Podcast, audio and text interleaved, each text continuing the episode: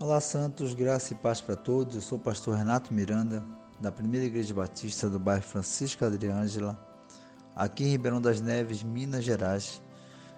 Nosso devocional dessa quinta-feira vai falar de dois sentimentos que são antagônicos, assim, né? São, são totalmente distantes um do outro, mas por incrível que pareça, nós temos os dois, né? E às vezes até um sobressai mais que o outro. É sobre o orgulho e sobre a humildade.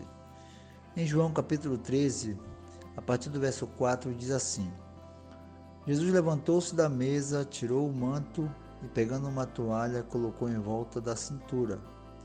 Em seguida, colocou água em uma bacia e começou a lavar os pés dos discípulos e a enxugá-los com uma toalha que trazia em volta da cintura.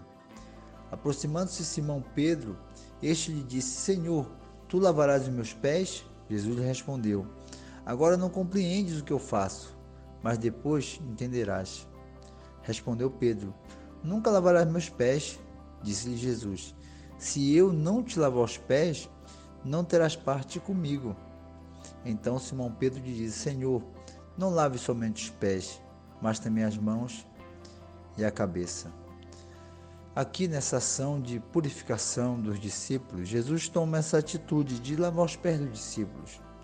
Uma ação que os discípulos, ainda que era um pouco comum na época, mas os discípulos olhavam Jesus como rei, como salvador, como Messias. E Jesus tomando essa atitude, de alguma forma assusta os discípulos. Como pode um rei ser tão humilde assim? Como pode o Senhor dos Senhores ter uma ação de humildade? Pedro não, não compreendia ali no momento, mas mais na frente ele ia entender tudo isso.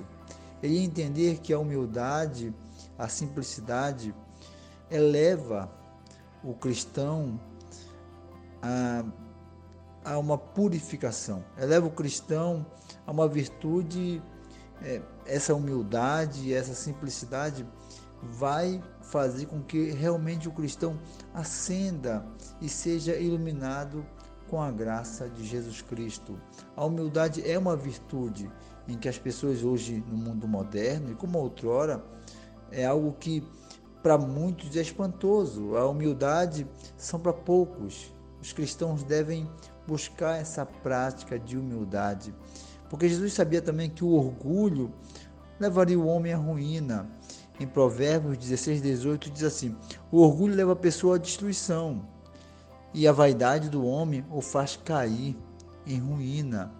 No verso 19 diz assim: É melhor um espírito humilde e estar junto com os simples do que participar das riquezas dos orgulhosos. Ou seja, é melhor estar com os simples, é melhor é, vivenciar, conviver com ações de humildade e com frequência, que seja o nosso cotidiano, que seja o nosso dia a dia essa humildade. Essa humildade de aprender, essa humildade de ensinar, essa humildade de viver para a glória de Cristo, porque a, o orgulho nos afasta da santidade de Deus. O orgulho é, é, é algo que vai anteceder, vai, vai logo depois vir a ruína.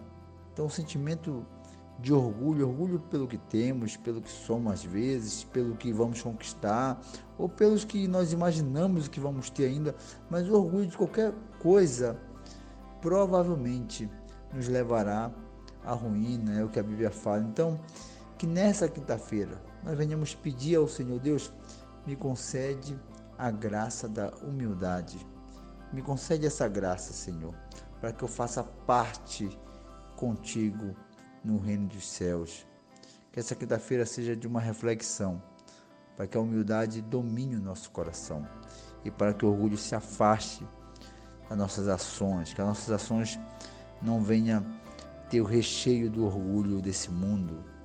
É que Deus nos abençoe nessa quinta-feira e oremos para que a graça do Senhor cada dia mais aumente em nosso coração, as nossas ações de humildade venham fazer parte do nosso dia a dia e da nossa vida cristã. Deus abençoe os irmãos, uma boa quinta-feira, graça e paz para todos.